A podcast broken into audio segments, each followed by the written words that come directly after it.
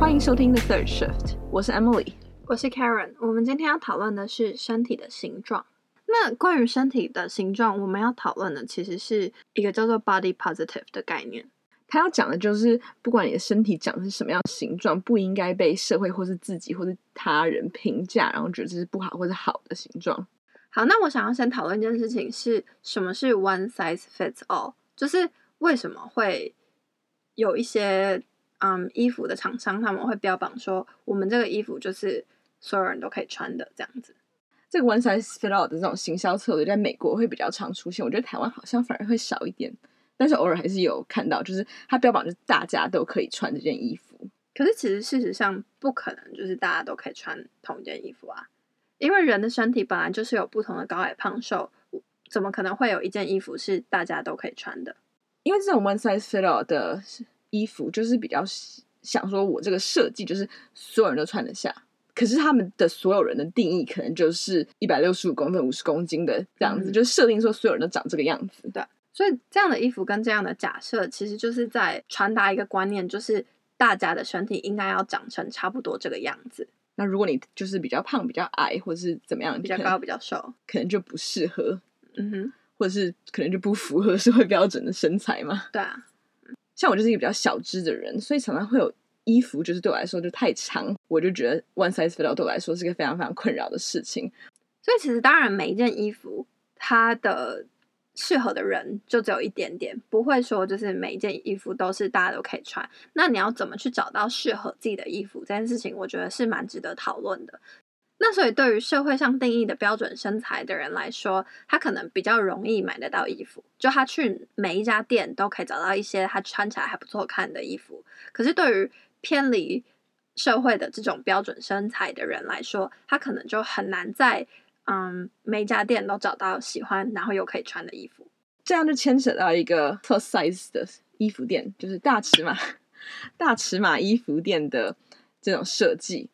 大尺码衣服店通常都会比较标榜说，哦，我们是大尺码衣服店，或是我们的衣服是嗯像你刚刚说的 plus size 或是 curvy 这种就是。说辞相对上来说，那为什么就是其他的衣服店，就是标准身材的人比较容易买到衣服的衣服店，他们不需要嗯有其他附加的标签，他们就是一个好像很普通、很一般的衣衣服店。可是其他的衣服店就好像说是我们一定要说哦，我们是大尺码，可能就是社会对于，可能是现在社会就逐渐想要把这些嗯偏离标准身材的人包容进来，可是却还没有找到一个好的方式嘛，就会用这种。很奇怪的标签在嗯行销他们的衣服，而这些标签还是暗示，就是有些身材是正常或是普通的身材，而不是大家身材都是正常的身材这样子。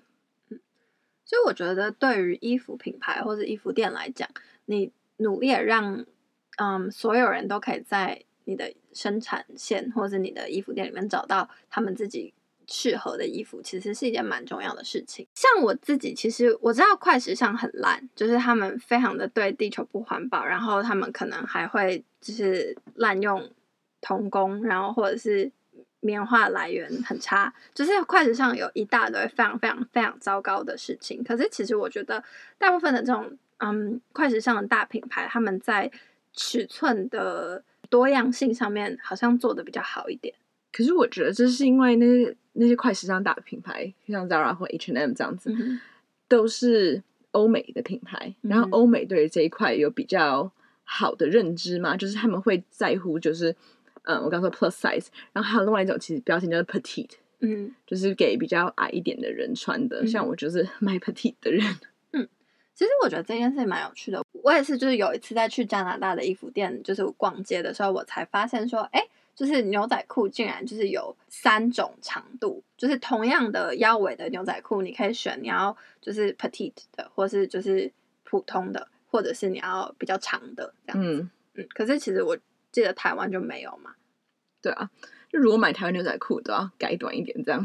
嗯、所以其实透过就是多样性的衣服选择，可以我们可以更能嗯 promote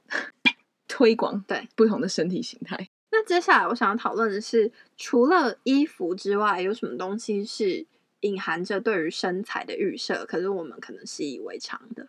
那我想讲，就是我自己有想到的部分，就是例如说餐厅的桌椅，所以它就是沙发已经固定好了，就在某一个位置，然后桌子也是固定好了在中间，所以然后它通常会是一个半圆形的或是长方形的状态。哦，其实那个就是寿司郎的也算吧，就是那种回转寿寿司在那个轨道旁边的那种座椅。Oh. 对，然后可是其实就是它那个座椅就是预设说所有人折起来就坐下来折成九十度之后是可以塞进那个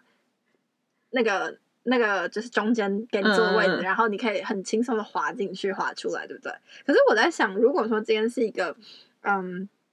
就比较胖的人的话，他应该。坐这种椅子会不太舒服吧？对，嗯，没有想过这个点。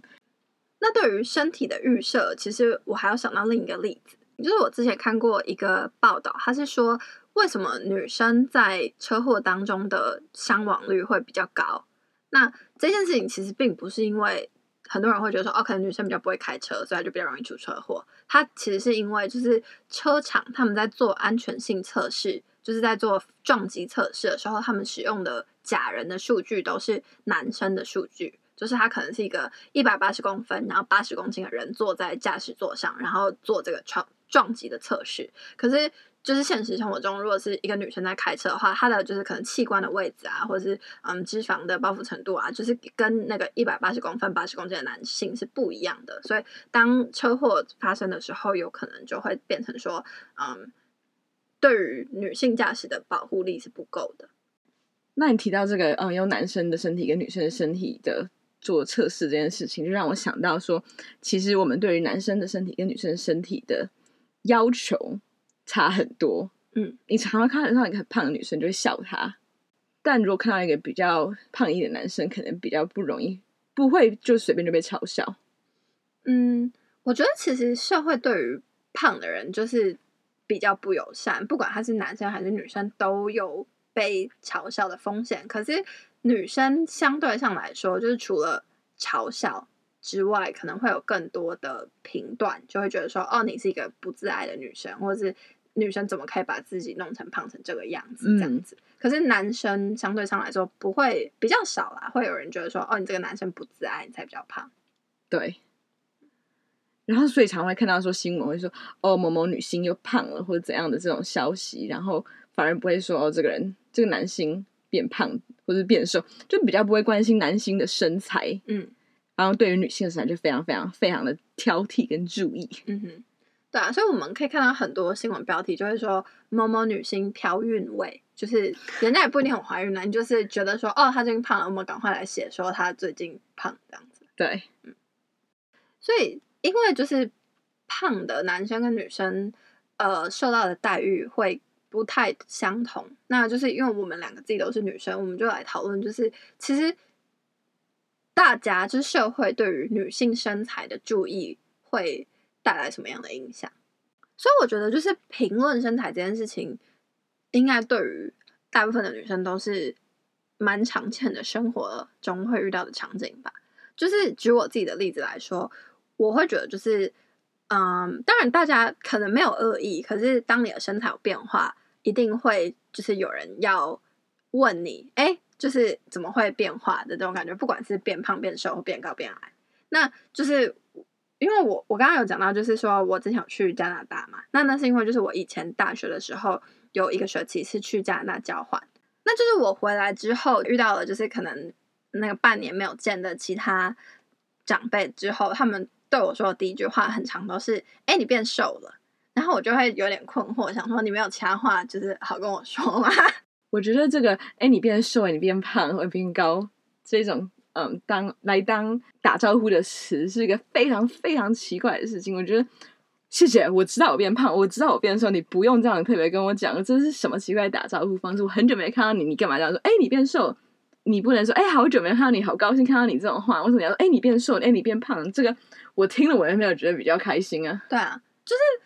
他们可能会觉得说，哦，这是一个称赞，可是他真的不是，他就是你看到我之后对我的身材的一个评价，对啊，嗯。嗯，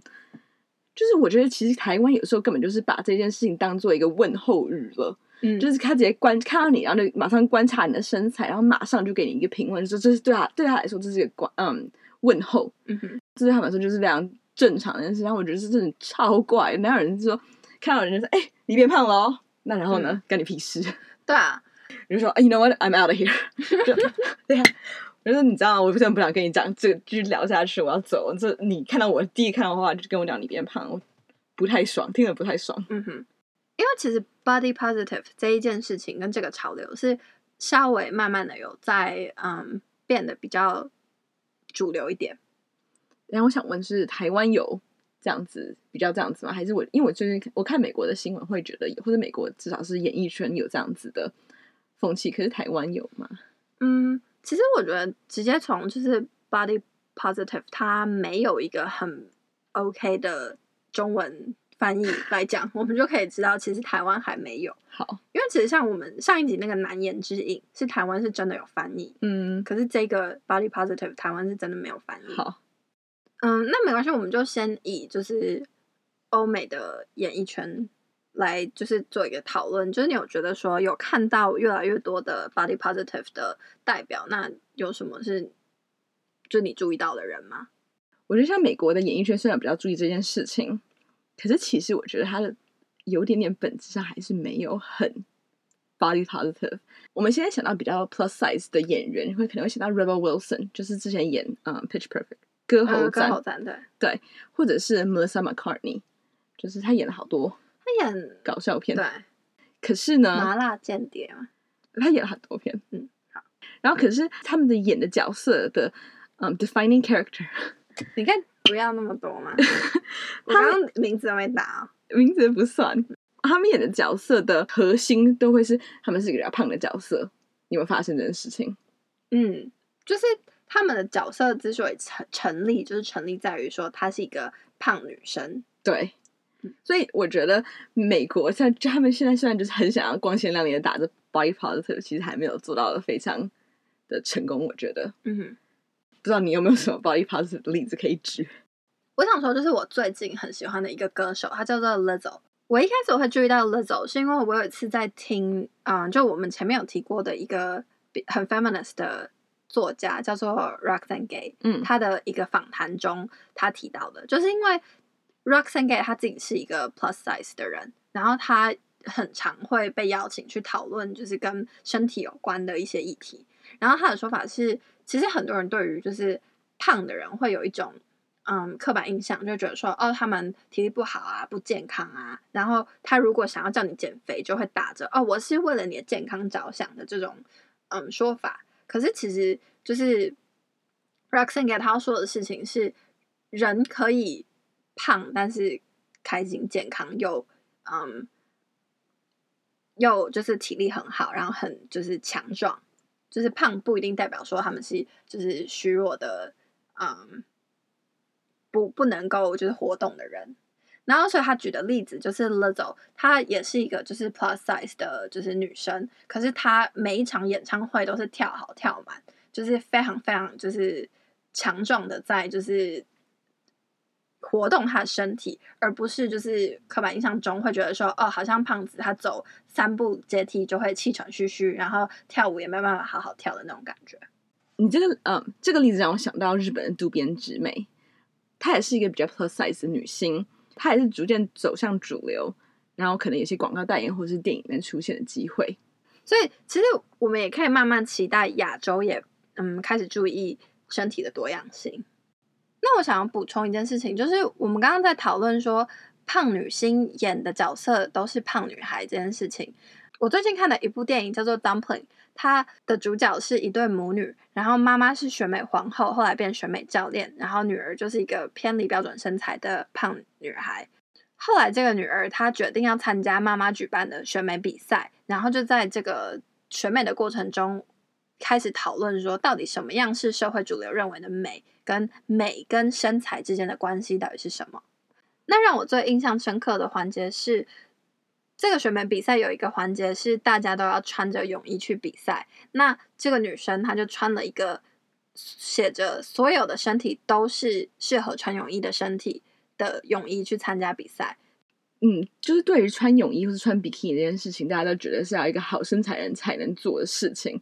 那其实你想要穿就穿嘛，谁管你？或者是说你管人家怎么想你？嗯、对，其实不但不要管别人怎么想你，其实别人根本也不应该想你。对啊。嗯、但是虽然我觉得这一部电影它在嗯传达就是 body positive 的概念传达的很好，可是它其实有一个很大的问题，就是它这这一个故事还是只是建立在于说女儿很胖。妈妈是选美冠军的这件事情上，所以它还是在就是强调说女生很胖这件事情是很奇怪或者很值得拿来讨论的。所以这个社会对于偏离就是社会定义下正常的身体的人，还是有很多不同的意见，然后不同的没办法把这件事情正常化吧。那我还想要推荐一本书，它叫做《Hunger》，中文是翻《饥饿》，然后它的作者就是刚刚有提到的 Roxane Gay。那这本书的副标题是一个关于身体的回忆录。那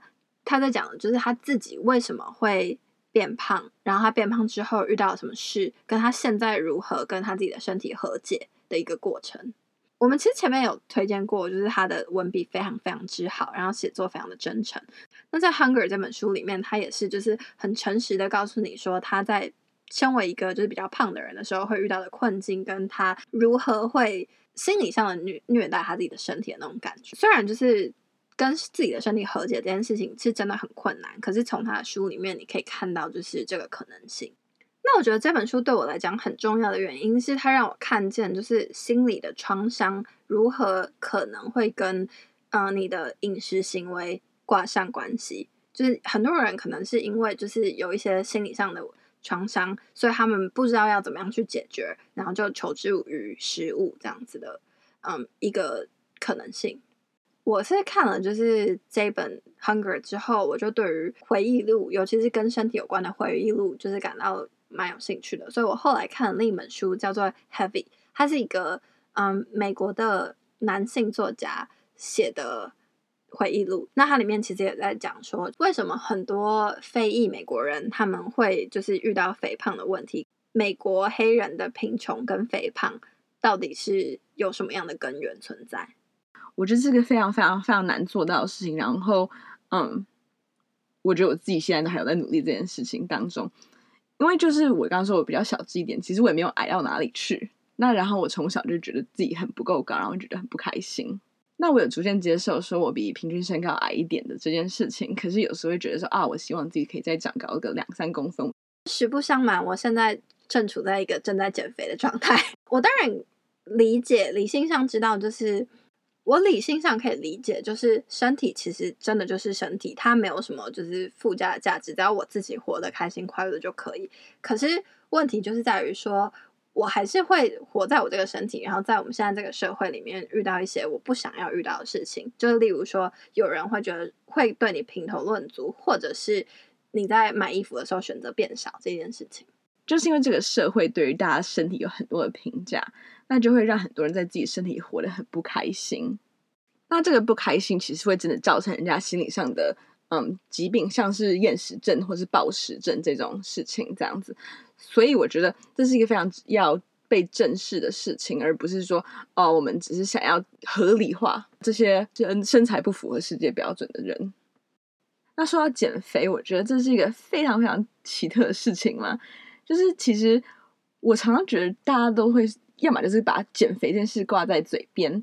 要么就是说你做一件事情让大家觉得你在减肥。像说哦，我今天可能吃比较少，然后人家就说你在减肥吗？可能今天没有点饮料。或者是可能甚至是运动这件事情，大家都会觉得你是在减肥才做这件事情，而不是可能今天比较不饿或者不想喝饮料，嗯、或只是习惯性会去运动这样子。嗯、所以其实大家对于就是女生正在减肥这件事情，都会觉得说好像是一件很正常的事情。所以不管你在做什么，他们都会觉得说：“哎、你是不是为了减肥，为了看变瘦，然后才做这件事？”嗯，对。而且你刚刚提到的重点，就是对于女生来说，就是大家都觉得说女生。无时无刻都在减肥这样子，然后这也是个非常奇怪的 假设。可是减肥这件事情现在常被大家挂在嘴边，可是我觉得这就是一个流行的感觉，就是大家都希望要变成一个标准身材。那我觉得就是大家可以满意于自己的身体，然后不要觉得说哦，我们要追求跟大家一样。的身材才是，或者是甚至应该不是大家，因为大家的身材都不一样，而是社会下觉得说、嗯、哦，这是美的身材。嗯，其实你真的仔细想想的话，其实有些真的很漂亮的人，你也没有觉得她非常的瘦，或者是怎么样，就是她可能是满意于自己的身体，所以才会觉得她很漂亮。嗯、对啊，所以其实就是她在自己的身体里活得开心，她就是会是一个漂亮的人。嗯嗯。好，那我们今天关于身体的讨论就到这里结束，谢谢大家今天的收听。